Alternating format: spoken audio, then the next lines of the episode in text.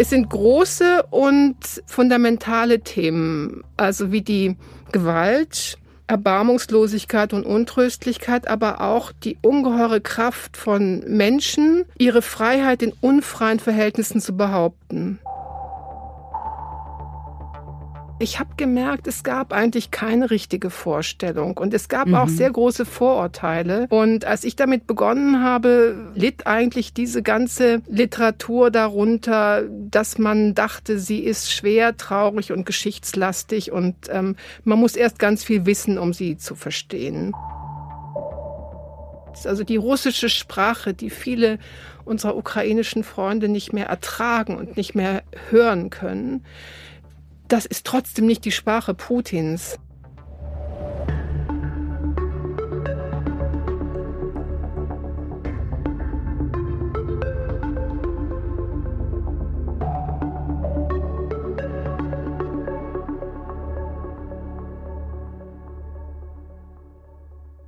Guten Tag, ich bin Laura de Weck und das ist der Podcast Dichtung und Wahrheit. Hier spreche ich mit AutorInnen von Surkamp und Insel über ihre Dichtung und über ihre Wahrheit eigentlich, denn heute machen wir eine Ausnahme und ich spreche nicht mit einer Surkamp-Autorin, sondern mit einer Surkamp-Lektorin und ich freue mich ganz besonders, euch heute die Lektorin und Herausgeberin Katharina Rabe vorzustellen. Frau Rabe, schön, dass Sie hier sind. Ja, danke für die Einladung.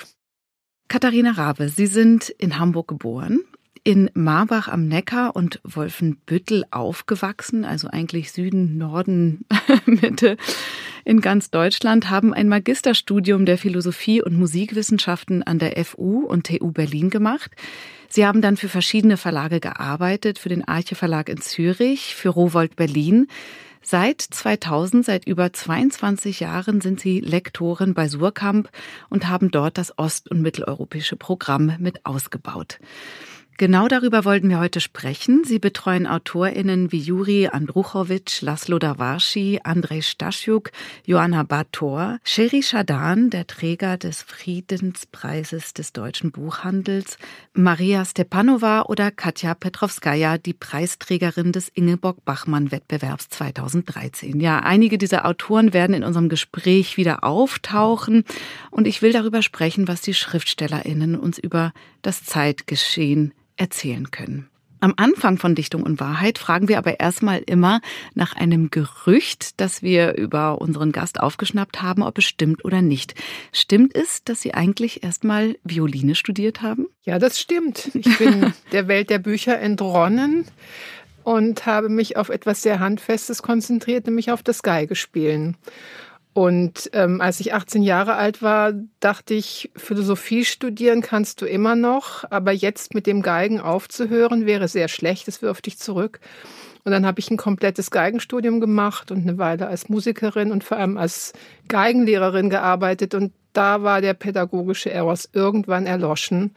Und ich habe gemerkt, das ist nicht meine meine berufliche Welt. Mhm. Und trotzdem hilft das Musikalische noch irgendwie beim Lektorieren oder Lesen? Es ist ganz erstaunlich. Also beim, dass das Lesen lief eigentlich immer parallel, aber beim Lektorieren habe ich immer gemerkt, dass zwei Dinge wichtig waren. Zum einen, dass das Instrumentalstudium ein sehr handwerkliches Studium ist. Das heißt, Sie arbeiten, Sie üben so lange immer wieder dieselbe Stelle, bis sie klingt und bis sie stimmt.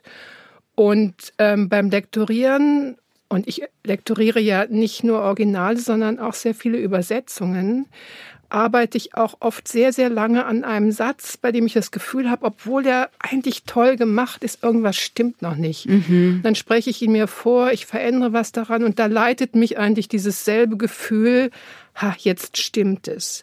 Und beim, beim, bei der Musik beim Auswendiglernen, also wir haben natürlich die Stücke alle im Kopf gehabt, bildet sich so etwas aus wie ein Formgefühl. Und das fand ich am Anfang, als ich mit diesem wunderbaren Beruf der Lektorin anfing, sehr hilfreich zu wissen, erstens einen Text komplett im Kopf haben zu können ja. und ein Gefühl dazu, dafür zu entwickeln, wo hängt etwas, wo stimmt etwas nicht, wo ist eine Wiederholung beabsichtigt und wo eigentlich nicht. Und wann kommt ein Text zu Ende? Wie beginnt er und wann kommt er zu Ende? Und ähm, das hat mich immer geleitet. Das ist was sehr Intuitives. Und ich habe oft gedacht, es wäre viel besser, wenn ich jetzt Slavistik oder Literaturwissenschaft studiert hätte, statt dieses, Künst, dieses künstlerischen Studiums. Aber ich glaube, diese handwerklich-künstlerische Seite, das Intuitive, das Spüren, mm, das habe ich aus diesem Studium mitgebracht. Und natürlich auch diese Schafsgeduld. Mhm. Immer wieder neu ran und immer wieder merken, es stimmt noch nicht, es ist noch nicht zu Ende, du musst noch mal ran und so weiter. Mhm. Und jetzt gehen wir, springen wir direkt äh, rein in die Texte, an die Sie immer wieder ran sind. Wir gehen jetzt in die mittel- und osteuropäische Literatur. Durch den Krieg hat die ost- und mitteleuropäische Literatur plötzlich einen ganz anderen Fokus und Aufmerksamkeit bekommen. Aber wie war das vor dem Krieg? Sie begleiten die Autoren und Autorinnen aus Ost- und Mitteleuropa schon über Jahre.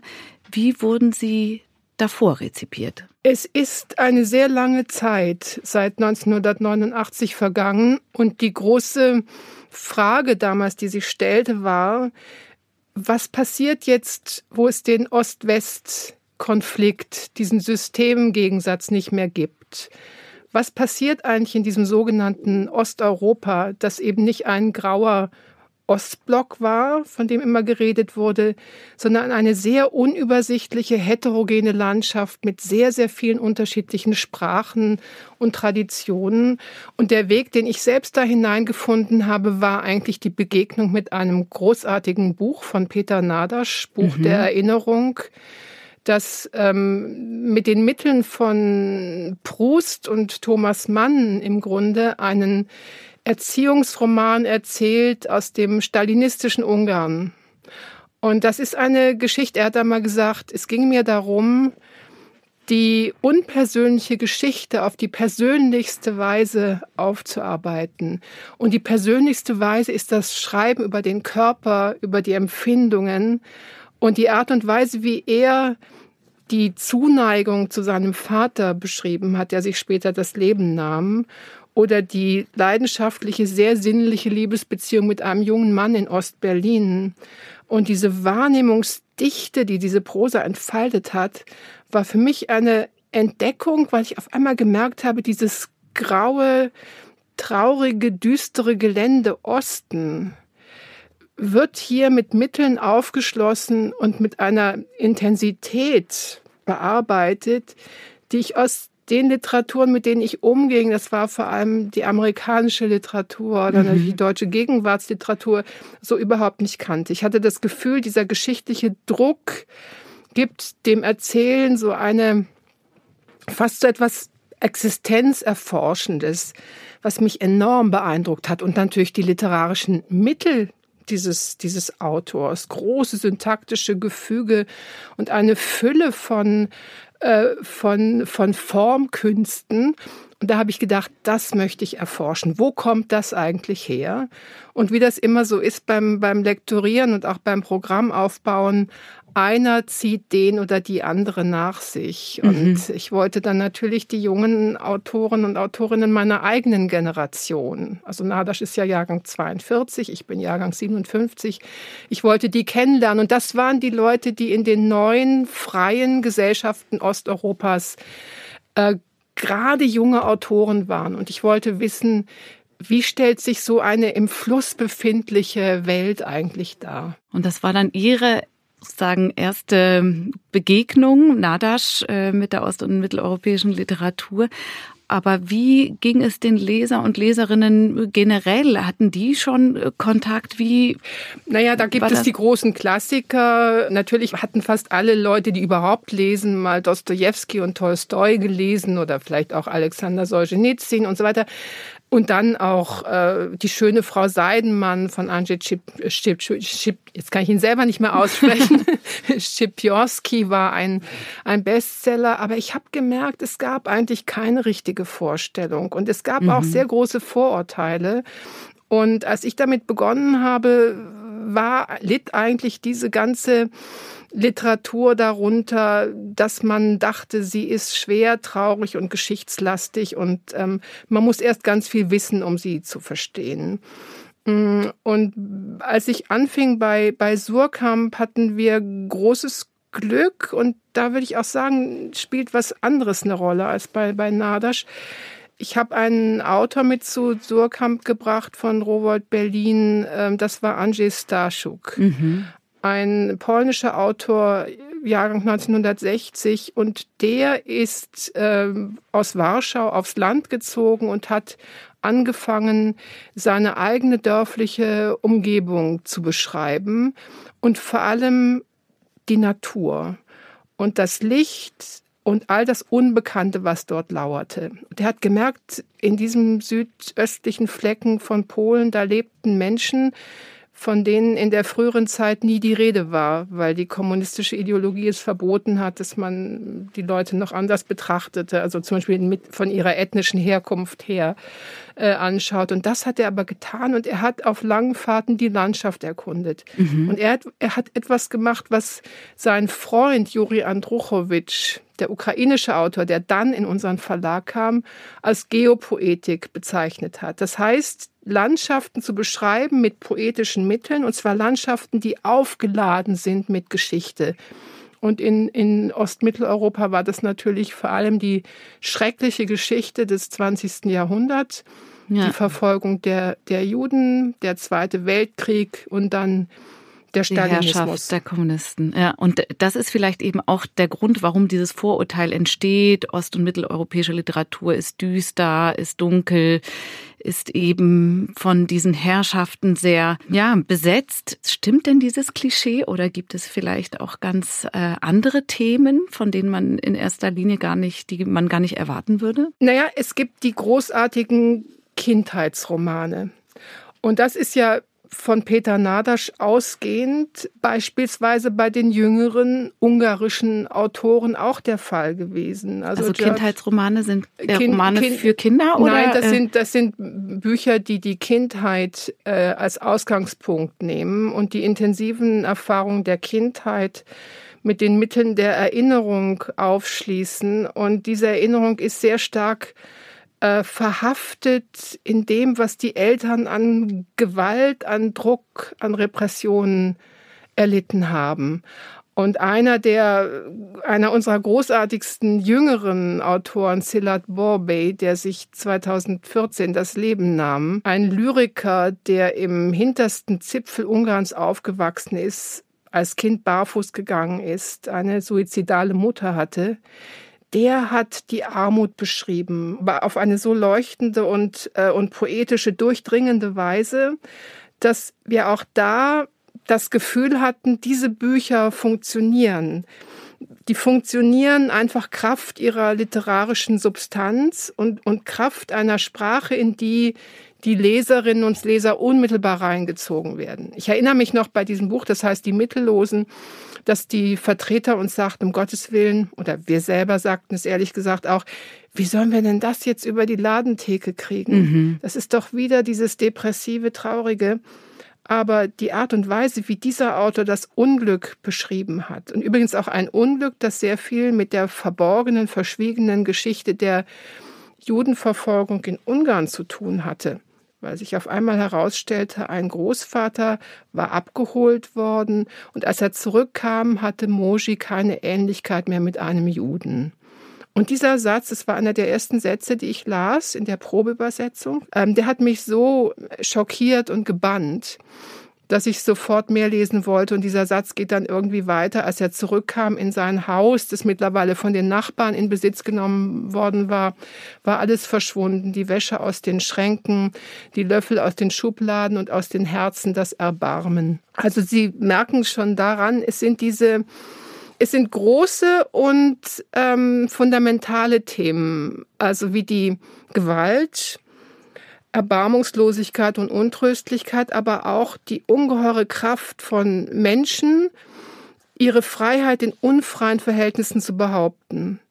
Und das sehen wir heute in der Ukraine. Und, und deswegen ist es im Grunde, mm, also dieses große Verbrechen, das Russland an der Ukraine begeht, zeigt uns aber plötzlich auch etwas, was wir nicht gesehen haben, nämlich dass das Unattraktive dort, dass die Leute alle irgendwie unfrei waren, dass sie arm waren, dass sie ihr Leben nicht so in die Hand nehmen konnten wie wir zum Beispiel in den freien westlichen Gesellschaften, dass sie aber diesen Freiheitswillen haben und dass sich dort Gesellschaften rausgebildet haben, die die auch behaupten. Ja, Sie beschreiben das jetzt einmal mit den Landschaften bei Stasiuk und jetzt äh, mit dem äh, sozusagen mit dieser Traurigkeit äh, des äh, Suizid also des, des Sohnes der suizidalen Mutter, dass es eigentlich äh, poetische Momente waren, die Sie heraus aus Ihrer Biografie oder aus den Landschaften rausgeholt hatten. Sie haben gesagt Geopoetik.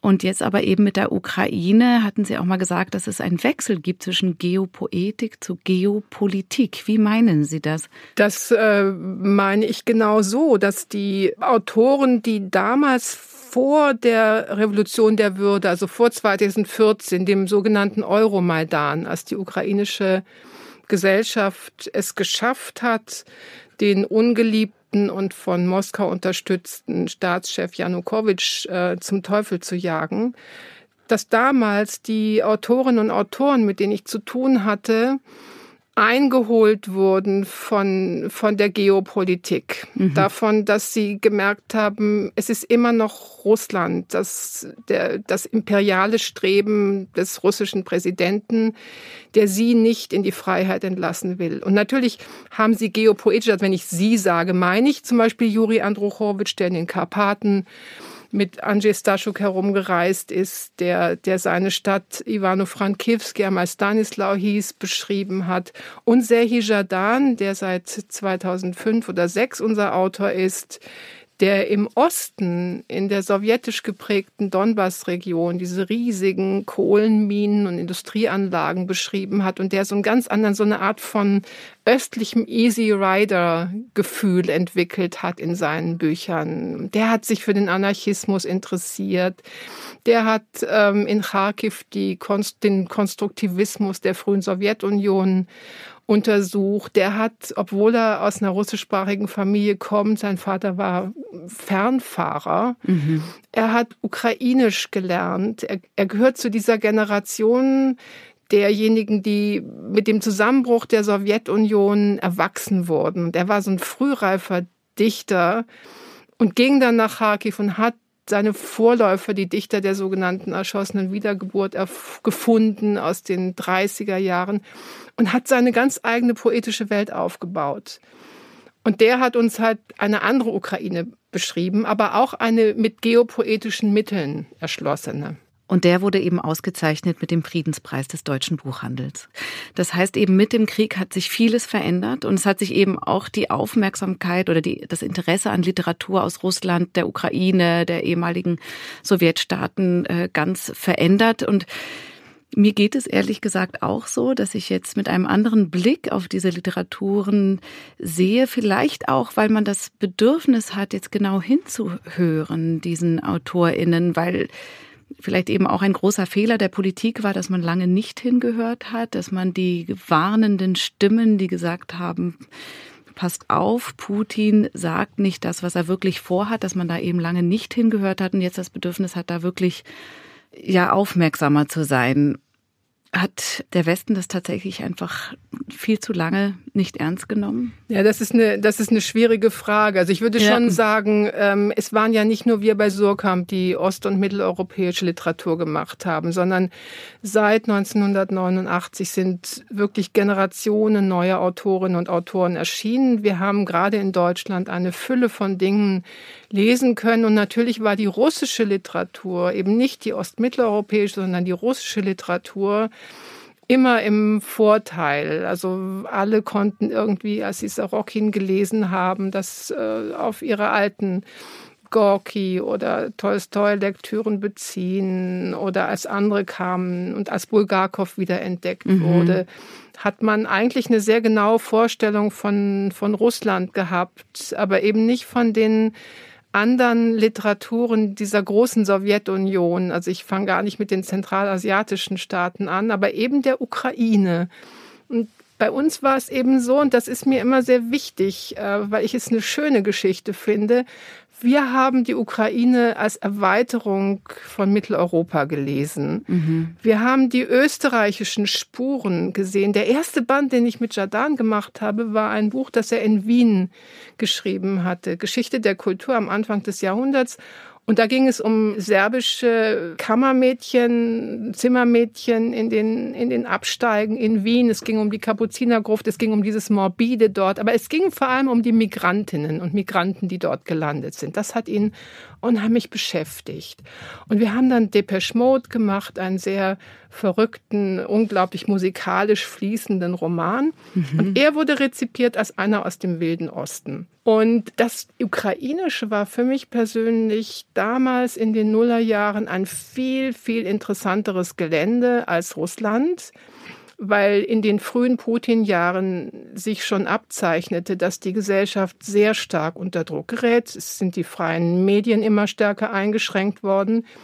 Und die Autorinnen und Autoren hatten irgendwie so eine etwas ambivalente Haltung. Auf der einen Seite wollten sie gerne für den westlichen Markt schreiben und dieses ganze ein bisschen übersteuerte, neukapitalistische, turbokapitalistische Treiben in den Städten, also dieses, dieses neue, sehr schnell wachsende Moskau oder eben am anderen Ende der Skala die verfallenden Provinzen, die irgendwie, wo die Menschen im Suff versanken, die Gewalt in den Städten, die Korruption, das waren die Themen von vielen und ich fand das eher ein bisschen langweilig. Also unpolitisch fast. Äh, nein, doch hyperpolitisch. Aber wir wollten, das, ich habe die Erfahrung gemacht, dass aber gesellschaftlich nicht so sehr äh, zu Putin gerichtet sozusagen. Nee, es hatte mit Putin hatte es hatte es nichts zu tun, sondern mhm. es hatte etwas zu tun mit dem Tschetschenienkrieg, es hatte etwas damit zu tun, dass die Gesellschaft und diese jüngeren Leute vor allem sich aufgelehnt haben gegen die Repressionen. Aber das machte die Literatur nicht unbedingt besser, sondern es waren Sachen, die sich sehr stark glichen. Mhm. Und in der Ukraine hatte ich den Eindruck, ähm, das kannte ich alles überhaupt nicht. Es war ja auch eine, eine Sprache, die wir nicht kannten. Wir mussten überhaupt erst mal die Übersetzerinnen finden. Das war nicht so einfach. Und bei einem wie Andruchowitsch habe ich einfach gesehen, was der für einen Formenreichtum hat und was für eine verrückte, witzige, hochmusikalische Sprache er sprach. Und dank Sabine Stör, einem Glücksgriff von Übersetzerin, die ich im Club der polnischen Versager kennenlernte. Nomen nicht, non est omen in diesem Fall. die hat diese ganzen, diese ganzen Zauberkunststücke gemacht und bei ihm hat man gemerkt, wie sich einfach die Kulturen überlagern. Das alte polnische Lemberg, das österreichische Lemberg, dann irgendwelche Huzolen und Lemken aus den Karpaten und mittendrin ein österreichischer Übersetzer, der nur halb versteht, was ihn an diesem Land Ukraine eigentlich kapiert, äh, fasziniert. Und dieses Halbverstehen, mit einem Halbverstehen in diesen Landschaften herumtappen, darin habe ich mich selber auch sehr stark äh, wiedergefunden. Und ich habe da einfach so Feuer gefangen, äh, dass wir mit diesen Autoren ziemlich gut gefahren sind. Und dann kam noch was sehr Wichtiges, die Politik. Mhm. Da kam die Orange Revolution im Jahr 2004 und dann eben zehn Jahre später die Revolution der Würde. Und wir hatten damals schon Bücher. Das heißt, wir konnten, wir sind nicht den politischen Ereignissen hinterhergelaufen, sondern wir haben sie gleichsam begleitet mit diesen Büchern. Und wir hatten dann Gesprächspartner für die Presse, Juri ja. Andruchowitsch, Sergei Jadan, äh, Mikola Ryabczuk. Diese Leute wurden befragt und immer wieder auch äh, gleichsam als politische Kommentatoren ja, ich will nicht sagen missbraucht, sie haben es gemacht, aber natürlich war es etwas schräg, dass sie plötzlich die politischen Botschafter und Cheferklärer mm. ihrer Politik wurden. Das ist ja bis heute so ja. mit dem Krieg noch viel mehr. Jetzt machen wir trotzdem einen ein bisschen einen harten Bruch, denn jetzt sind wir schon in der Mitte unseres Podcasts und immer in der Mitte stelle ich meinen Gästen Fragen, die ich selbst noch nicht kenne und ich habe dafür den Fragebogen, den Bekannten von Max Frisch mitgebracht, auch ein Surkamp-Autor. Und ähm, er hat über verschiedene Themen, ich habe für heute das Thema Hoffnung ausgewählt, denn ja, wir hoffen alle auf eine Veränderung in diesem Krieg. Sagen Sie mal eine Zahl zwischen 1 und 25. 14. 14. Die Frage 14 ist, was erhoffen Sie sich von Reisen? viele neue Begegnungen, eine Verlebendigung meiner festgefahrenen Wahrnehmungen, mhm. neue Spracheindrücke und ja, dass ich verändert zurückkomme. Das ist ja geradezu ja dramaturgisch. Genauso ist es ja immer beim Schreiben, dass die Figuren in eine Reise gehen und verändert zurückkommen. Ja, vielen Dank. Sie wir gehen jetzt direkt weiter. Jetzt stelle ich wieder die Fragen. Sie sind ähm, Trägerin, das möchte ich jetzt einmal noch kurz auf äh, Ihr Leben äh, zurückkommen. Sie sind Trägerin des Verdienstkreuzes erster Klasse der Bundesrepublik Deutschland, das Ihnen 2022 für Ihre vermittelnde Arbeit übergeben wurde. Also Gratulation. Wie muss man sich das vorstellen, diese Ehrung? Da kriegt man plötzlich einen Anruf vom Bundespräsidenten oder wie, wie ist das? Man kriegt einen großen Umschlag und da steht es drin, dass der Bundespräsident einem persönlich das überreicht. Das, da hat mich erstmal der Schlag getroffen, ja. weil ich dachte, warum jetzt ich?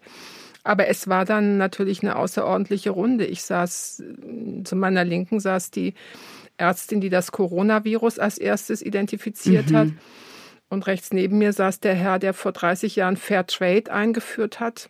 Dann gab es noch einen Fußballspieler neben Subotic, der in Afrika Brunnen gräbt. Dann gab es die Erfinder der Hangar-Musik am Flughafen Tempelhof für die Flüchtlinge. Dann war dort auch unsere Übersetzerin Claudia Date, die äh, die Lyrik von Sehi Jadan übersetzt und viele, viele anderen Bücher und die das ganze Jahr 2022 damit verbracht hat, sagte sie dann auch jeden Tag einen ukrainischen Text zu übersetzen. Und ich habe das wahrscheinlich auch, ähm, ja, ich mache eben außer der Verlagsarbeit, versuche ich auch immer wieder die Autoren auf verschiedene Podien zu kriegen und berate hier und da Veranstalter und betrachte mich auch ein bisschen als Aktivistin. Also es geht ja nicht nur um Texte machen und Bücher rausbringen, sondern mit jedem dieser Bücher ist ja ein großes Projekt verbunden und sie müssen sich dauernd überlegen, mit welcher Idee komme ich dahin. Und der Surkamp Verlag ist einfach das ein, ein fantastisches äh, Gebilde mit den vielen tollen Kolleginnen und Kollegen, die einem dabei helfen. Aber trotzdem geht es noch weit darüber hinaus. Und diese Bücher sind halt Instrumente, die wir auf die unterschiedlichste Weise spielen und manchmal landen die dann eben auch noch ganz woanders. Ja, und eben dieses, dieses Aktivistische, äh, das machen Sie auch neben Ihrer Tätigkeit als Lektorin. Sie sind auch Mitglied des neuen PEN Berlins.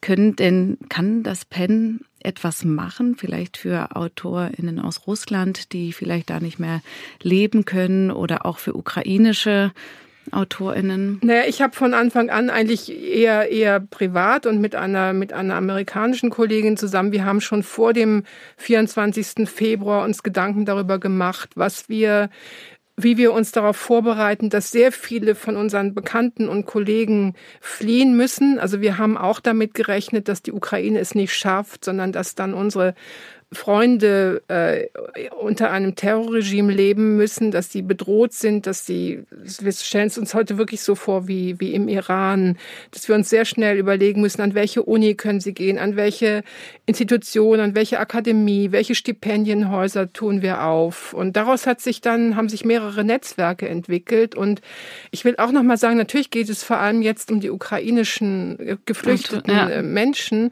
aber wir haben die ganze Zeit auch die Leute aus Belarus Belarus und aus Russland im, im Blick gehabt. Das sind unsere Freunde und unsere Kollegen. Und Belarus ist zum Beispiel vollkommen in, in den Hintergrund gerückt. Da sind ja mittlerweile 1400 ja. politische Gefangene verurteilt worden und zum Teil zu sehr, sehr langen Haftstrafen. Und einer unserer Autoren, Maxim Znak, der im Koordinierungsrat war, dieser sieben Personen, zu denen auch Svetlana Alexievich gehörte und Maria Kalesnikova, dieses bekannte, diese bekannteste Person, die Musikerin, die in Stuttgart gearbeitet hat. Mhm. Er war ihr Anwalt. Und er hat im Gefängnis ein kleines Notizbuch vollgeschrieben mit 100 ganz kurzen Geschichten. Und auf unerklärliche Weise hat dieses Notizbuch es nach draußen geschafft und die Familie ah. hat es transkribiert und mich erreichte eine Mail Anfang des Jahres von einer befreundeten belarussischen Kollegin und die hat gesagt, guckt euch doch das mal an. Und das machen wir jetzt. Und das wird zum Beispiel das auch kommt dieses, jetzt. das kommt im, im, im Januar raus. Und das ist auch ein Instrument, einfach um darauf aufmerksam zu machen, dass es diese Gefangenen dort immer noch gibt. Er ist zu elf Jahren Haft verurteilt worden mhm. und Maria Kalisnikova eben auch. Und ähm, es ist so, so furchtbar, dem, dem konfrontiert zu sein. Und wenn wir dann eine Antwort haben darauf, ähm, dann ist es die Aufmerksamkeit, also dafür zu sorgen, dass die Leute nicht müde werden, dahin zu gucken. Und es gibt viele Instrumente. Es gibt diese tolle Initiative 100 Mal Solidarität, für die mhm. werben wir dann auch hinten im Buch, die dazu aufrufen, die erstens die Schicksale von den einzelnen Verhafteten dokumentieren und immer wieder updaten, aber eben auch ein Mittel an die Hand geben, damit man ihnen schreiben kann, sodass ja. die Leute in diesen Knästen dort, äh, die zum Teil auch wirklich Foltergefängnisse sind, wissen, dass sie nicht vergessen werden. Und ich glaube, das ist auch ein Impuls dieser Arbeit, das nicht vergessen wird. Also ja. das ist etwas, was diese ganzen osteuropäischen Gelände auszeichnet. Es sind riesige Erinnerungslandschaften und wir haben noch nicht dieses Ost-West übergreifende äh, Erinnerungsnarrativ, sondern wir haben, wie, wie Semprun das einmal nannte, wir haben so ein halbseitig gelähmtes europäisches mhm. Gedächtnis. Wir wissen viel über über den Nationalsozialismus, aber wir wissen weniger über den, über den Stalinismus. Wir wissen, Auschwitz ist eine Chiffre, aber die Kolima und die großen Gulag-Systeme in der Sowjetunion viel weniger. Und ähm, damit beschäftigen wir uns ja auch die ganze Zeit. Ja, und die, äh, eine Autorin, die eben dieses Vergessen nicht in Vergessenheit äh, wissen wollte, ist eben Maria Stepanova. In ihr neuestes Buch wollen wir jetzt etwas vertiefter eintauchen. Es heißt Winterpoem und Maria Stepanova ist die erfolgreichste russische Dichterin der Gegenwart, auf jeden Fall international. Sie hat viele Preise gewonnen. Sie hat sich immer kritisch mit Russlands Politik auseinandergesetzt und eben insbesondere mit der Erinnerungskultur beziehungsweise die fehlende Erinnerungskultur in Russland. Und sie prangert an, dass die Vergangenheit und Lebensläufe vieler Russen aus politischen Gründen totgeschwiegen, verleugnet werden. 2022 hat sie auch einen Appell von russischen Schriftstellern mit unterzeichnet, ein Appell an die Russen, die Wahrheit über den Krieg in der Ukraine zu verbreiten. Und sie wird dieses Jahr im April den großen Leipziger Buchpreis zur europäischen Verständigung bekommen. Wie geht es Frau Stepanova? Ähm, ich nehme an, sie kann nicht mehr in Russland leben. Also sie ist im Moment Fellow am Wissenschaftskolleg äh, für ein Jahr. Sie arbeitet dort. Ihr Buch Nach dem Gedächtnis ist ähm, in diesem Jahr in äh, Norwegen, in Italien und in noch einigen Ländern erschienen. Und sie war sehr viel unterwegs und hat dort überall Interviews gegeben, in denen sie auch zum Krieg in der Ukraine äh, Stellung bezogen hat. Ähm, sie ist in einer sehr schwierigen Situation, weil die ukrainischen Kollegen es im Augenblick nicht ertragen, mit russischen äh, Kolleginnen und Kollegen zusammen aufzutreten. Ah, ja. Es separieren sich diese Szenen. Das ist für viele Veranstalter ein sehr schmerzhaftes und, und lernintensives äh, Kapitel. Also auch ähm, wenn die, die Russinnen äh, sich dagegen äußern, gegen die Politik auch, auch dann. Das ist sehr schwierig. Ähm, Maria Stepanova ist ähm, im Grunde die falsche, die vollkommen falsche Person, äh, der man mit so etwas begegnet. Und deswegen freue ich mich auch so sehr über diesen Leipziger Buchpreis der europäischen Verständigung, weil sie schon sehr früh, wahrscheinlich als die erste große russische Dichterin, nämlich 2015 einen, einen lyrischen Zyklus geschrieben hat, der Krieg der Tiere und der Untiere. Der ist in unserem Band ähm, Der Körper kehrt wieder enthalten. Und darin hat sie sehr genau auf den Donbasskrieg, der bereits ein Jahr tobte, ist sie sehr genau eingegangen mit visionären Bildern. Und ich muss sagen, als ich jetzt, wir bereiten ja jetzt gerade vor ihr, ihr Winterpoem, das heißt auf Russisch äh, Svyaschennaya Vaina. Das ist der Beginn eines patriotischen Liedes, das am 24. Juni 1941 veröffentlicht wurde. Also die Antwort auf den Überfall der deutschen Wehrmacht auf die Sowjetunion. Ein großes russisches Lied. Ihr Poem heißt Svyaschtenaya Sima, also nicht geheiligter Krieg, sondern geheiligter Winter. Aber Kriegsbilder durchziehen dieses gesamte Poem. Und dieses Poem handelt eigentlich von der Pandemie. Es hat nämlich den Zusatz Winterpoem 2021. Und das ist entweder 2020, 2021 oder es ist die Wende vom 20. zum 21. Jahrhundert. Jedenfalls geht es um die Pandemie. Es geht um den Winter, also Sima. Mhm. Es geht um das sich abschließen, um die Isolation. Es geht auch um Exil. Es geht um Vereisung. Es sind ungeheure Bilder in diesem Poem von Menschen, die miteinander sprechen in Eiseskälte und die Wörter gelangen gar nicht zum anderen, weil sie in der Luft stecken bleiben, sie erfrieren dort. Ja, und ein unglaubliches gibt, Bild. Ja. Es gibt kein besseres Bild für die Gesellschaft in, in Putins Russland, wie sie im Jahr 2020 und 21 noch war. Und das, was Sie vorhin gesagt haben, war vollkommen richtig. Also im, der Zustand, der innenpolitische Zustand des russischen Staates, die Repression und das Ersticken der Zivilgesellschaft ist im Westen viel zu wenig wahrgenommen worden. Und diese repressive Innenpolitik, der Reflex, die sozusagen hat sich in seiner Aggressivität nach außen gewendet in dem Überfall auf die Ukraine deren Gesellschaft ja genau das verwirklicht hat, wovor die russische Macht eine schlotternde Angst hatte. Und wie Maria Stepanova es gelingt, in diesem Buch das alles einzufangen, also auch der Winter 2020 war die Zerschlagung der belarussischen Protestbewegung. Also Maxim Znak, Maria Kalesnikova, die Leute, die ich gerade erwähnte, die sind ja damals äh, äh, schon im Gefängnis gewesen. Mhm. Und sie hat im Grunde diese ganze Zerschlagung Osteuropas, und das, wenn ich das sage, meine ich Russland, Belarus und die Ukraine. Und die Ukraine wird vernichtet, soll vernichtet werden. Belarus ist äh, im Gefängnis und in Russland ist die Zivilgesellschaft mehr oder weniger erstickt. Es sind Hunderttausende rausgegangen aus dem Land, zumindest temporär. Und es ist ein Winter. Es ist tatsächlich ein, ein großer Winter dort ausgebrochen. Und was wirklich schrecklich ist, jetzt zu sehen, dass Maria Stepanova mit diesem Titel Sverschennaya Zima das beschreibt, was jetzt gerade geschieht. Dafür gibt es in der Ukraine ein neues Wort, nämlich der Holodomor, mhm. der Kältetod, der einsetzt in dem Moment, wo es ähm, der russischen Armee tatsächlich gelingt, die Strom- und die Energieversorgung dieses Landes ähm, zu zerstören. Das ist eine ganz unheimliche Entwicklung.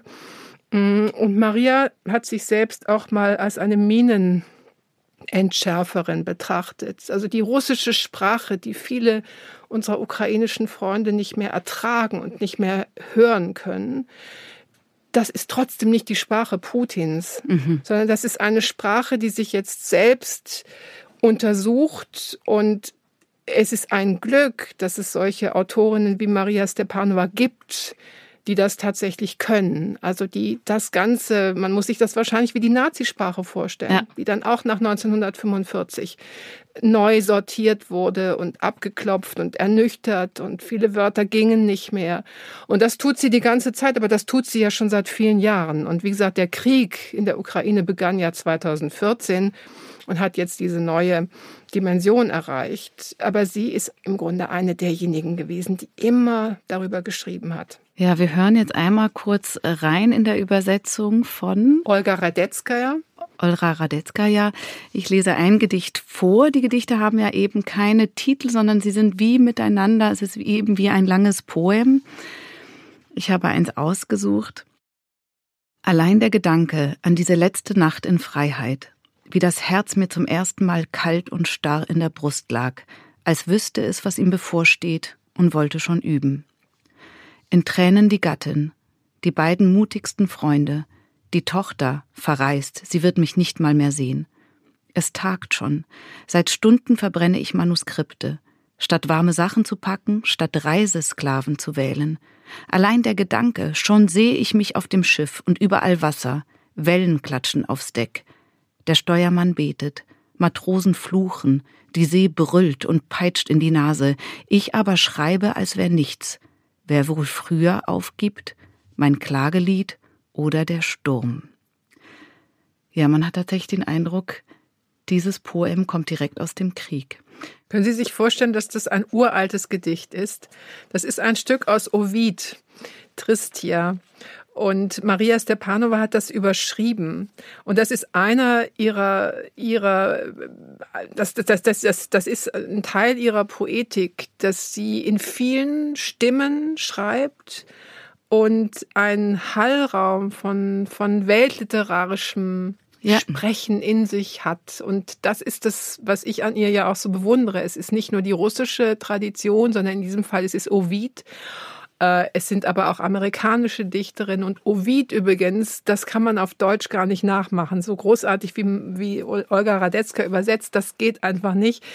Covid auf Russisch ist eben auch K Ovid, mhm. Kovidu und K Kovidu heißt an Ovid.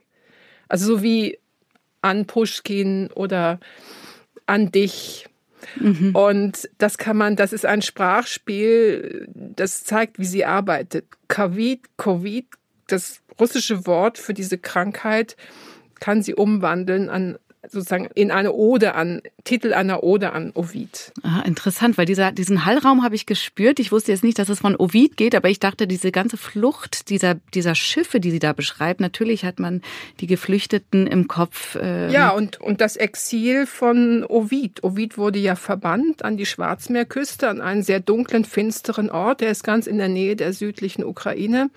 Also auch da ist der Schauplatz fast identisch mit dem, wo es heute auch dunkel ist. Das sind schon, ich muss sagen, diese Korrespondenz, die einen manchmal auch wirklich schockiert von Literatur und Wirklichkeit. Also, dass die Literatur eigentlich so eine prophetische Gabe in sich hat, von der sie selbst nichts weiß. Das habe ich bei Juri Andruchowitsch beobachtet schon in den großen Romanen der 90er Jahre, Moskowiada, wir haben die alle auf Deutsch gemacht. Da geht es auch um eine Figur, die so redet wie Putin heute. Mhm. Und auch bei Serhi Jadan geht es schon in diesem lustigen Buch Die Erfindung des Jazz im Donbass, das er 2010 geschrieben hat.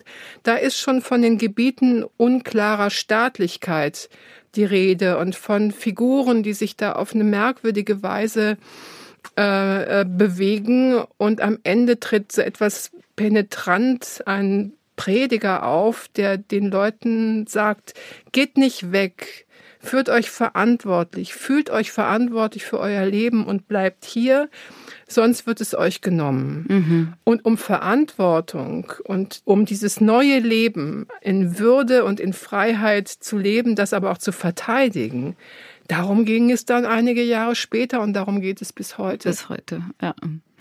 Ja, und wenn Sie so sprechen über die AutorInnen, die Sie begleiten, spürt man eben auch die Leidenschaft, mit der Sie das tun. Und es ist richtig ansteckend. Man hat Lust, jedes einzelne Buch zu lesen. Und somit sind wir eben auch schon am Ende des Podcasts. Und am Ende ist es ja immer so, dass jeder Gast eine Anekdote mitbringt, von der wir nichts wissen, von der ich keine Ahnung habe, ob sie stimmt oder nicht. Und ich freue mich, wenn Sie jetzt äh, zum Abschluss Ihre Anekdote erzählen. Ja, eine unserer russisch-amerikanischen Autoren wurde mit einem großen Preis ausgezeichnet und dazu sollte sie nach Berlin fliegen und das Organisationskomitee hatte, wie man das so macht, eben die Hotelbuchung vorgenommen und den Flug auch gebucht. Und als sie dann in äh, New York an den Schalter trat, äh, hieß es ja, wo ist denn die andere Person? Und dann sagte sie, wieso, ich bin doch das bin doch jetzt nur ich. Und dann stellte sich heraus, dass das äh, Komitee das Geschlechtspronomen they nicht verstanden hat, das Deutsche, mhm, mhm. und gedacht hat, es kommen zwei, aber es kam eine non-binäre Person.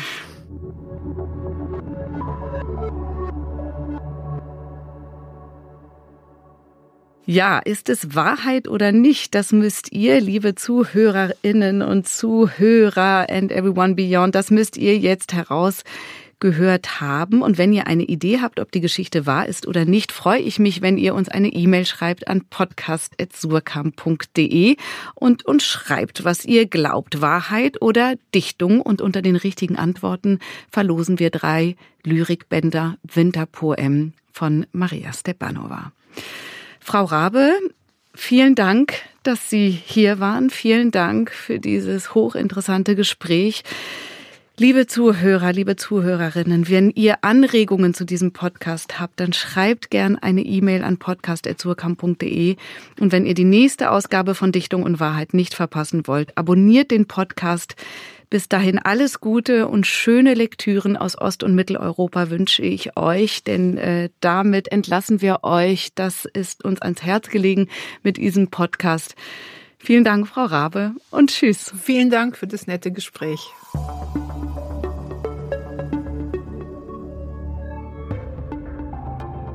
Dichtung und Wahrheit ist ein Podcast der Verlage Surkamp und Insel, produziert von Bose Park Productions.